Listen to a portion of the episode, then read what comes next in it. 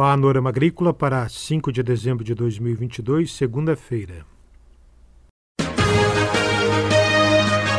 Panorama Agrícola. Programa produzido pela Empresa de Pesquisa Agropecuária e Extensão Rural de Santa Catarina.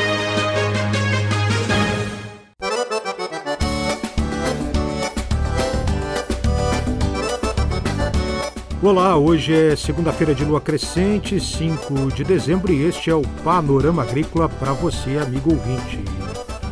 Na mesa de som está o Eduardo Maier. Quem não deve, não teme. Esse é o ditado de hoje.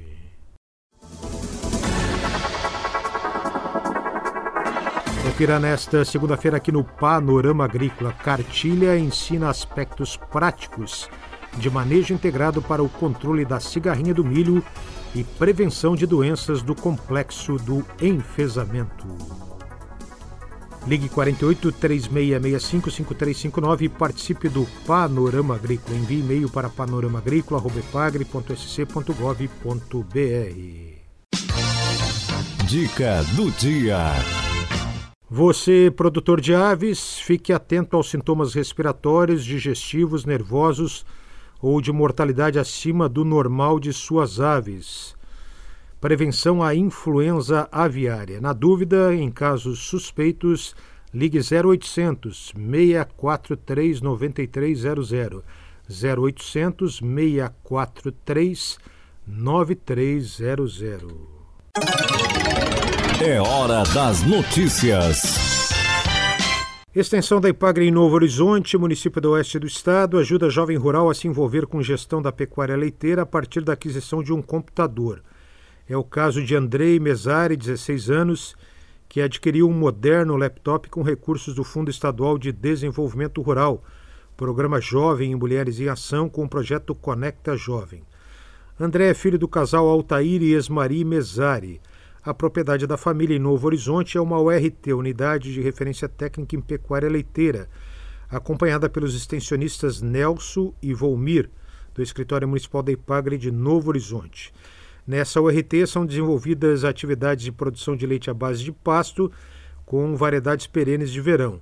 O equipamento adquirido pelo jovem vai ser usado para o acompanhamento técnico e gerencial da propriedade, através da planilha desenvolvida pela IPAGRE para emissão da nota fiscal eletrônica de produtor rural. Um belo exemplo aí do escritório municipal da IPAGRE em Novo Horizonte, oeste de Santa Catarina. Em época de bola rolando, como a da Copa do Mundo de Futebol, o site do Canal Rural publicou material sobre a tabelinha entre o agro e o futebol em algumas expressões curiosas, como drible da vaca, beque de fazenda e frango, falas do futebol com origem na agropecuária. Por exemplo, o goleiro que fale e deixa a bola passar pode ser chamado de mão de alface ou frangueiro, tomou aquele frango. Beque de fazenda, esse termo não é mais utilizado com frequência, mas se refere a um zagueiro que tem mais força física do que habilidade. Antigamente, muitos campos de futebol eram construídos próximos a pastos e currais em fazendas ou em terrenos baldios. Por causa disso, às vezes uma vaca invadia o campo. Então era preciso driblá-la. Assim surgiu a expressão drible da vaca. Sobre frango e frangueiro, não se tem registro histórico do surgimento da expressão. Mas no Museu do Futebol em São Paulo, uma das explicações liga a fala ao trabalho que o animal no galinheiro dá a quem tenta pegá-lo. Realmente não é fácil pegar uma galinha ou um frango. Ainda sobre o drible da vaca, de acordo com a enciclopédia Wikipédia, essa é uma jogada que ocorre quando o jogador dribla o adversário, tocando a bola por um lado e passando por ele pelo outro. Assim, o adversário fica sem saber se fica atento à bola ou ao adversário. Também é conhecida por meia-lua até hoje, às vezes, vemos cachorros, gatos e aves como quero-quero invadindo os campos de futebol. Tem ainda outras expressões do mundo animal no futebol, como zebra, quando o time favorito perde o jogo para um adversário menos qualificado, e aquele bonito gol quando a bola vai lá onde a coruja dorme, ou seja, no cantinho superior da rede junto à trave. Tem ainda mascotes de times de futebol: tigre, galo, leão, peixe e outros. E tem ainda a relação comercial entre Santa Catarina, o Brasil e o Catar, país sede da Copa. Dados da Associação Brasileira de Proteína Animal mostram que, nos 10 primeiros meses deste ano, o Catar aumentou em 40% o volume de carne de frango comprada do Brasil quando comparado ao mesmo período do ano passado. Confira a entrevista de hoje.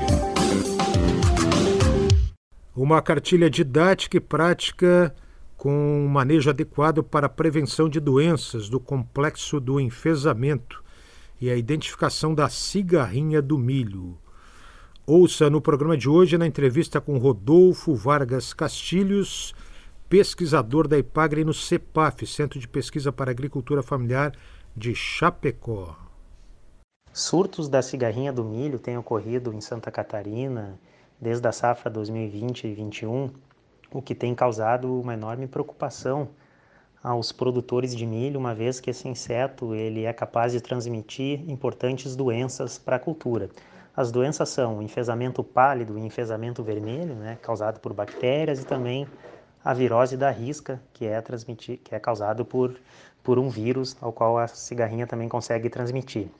Então, essa cartilha publicada pela Epagre, ela traz aspectos práticos de manejo da cigarrinha do milho que vão servir de base para prevenir a ocorrência dessas doenças, que são as chamadas doenças do complexo do enfesamento.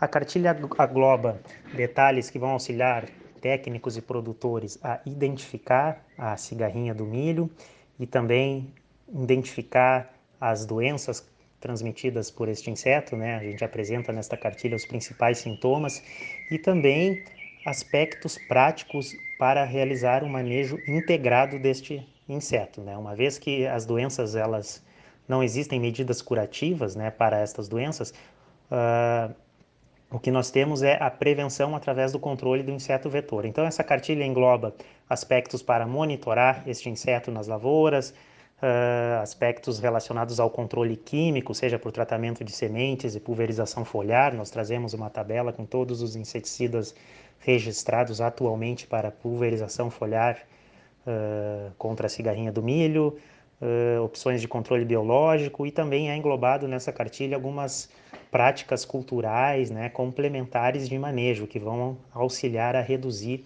a população desse inseto, como eliminação do milho guacho ou milho tiguera, a sincronização e redução do período de semeadura, rotação de culturas e também o uso de cultivares uh, tolerantes ao enfesamento, ou seja, práticas que feitas de uma maneira regionalizada e de modo integrado vão auxiliar para a gente uh, aprender a conviver né, com este inseto, reduzir a sua população e minimizar os danos pelos enfesamentos.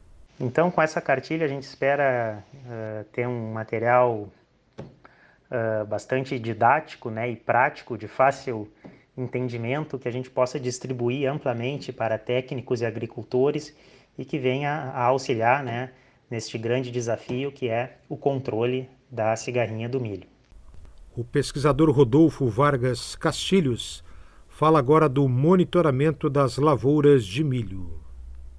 Os dados do programa de monitoramento da EPAGRE têm apontado um crescimento das populações da cigarrinha a partir do final de outubro e agora no mês de novembro, né? principalmente na região oeste do estado. Então, isto faz com que seja necessário, por parte dos produtores, um maior cuidado, principalmente em lavouras novas, recém-implantadas, né?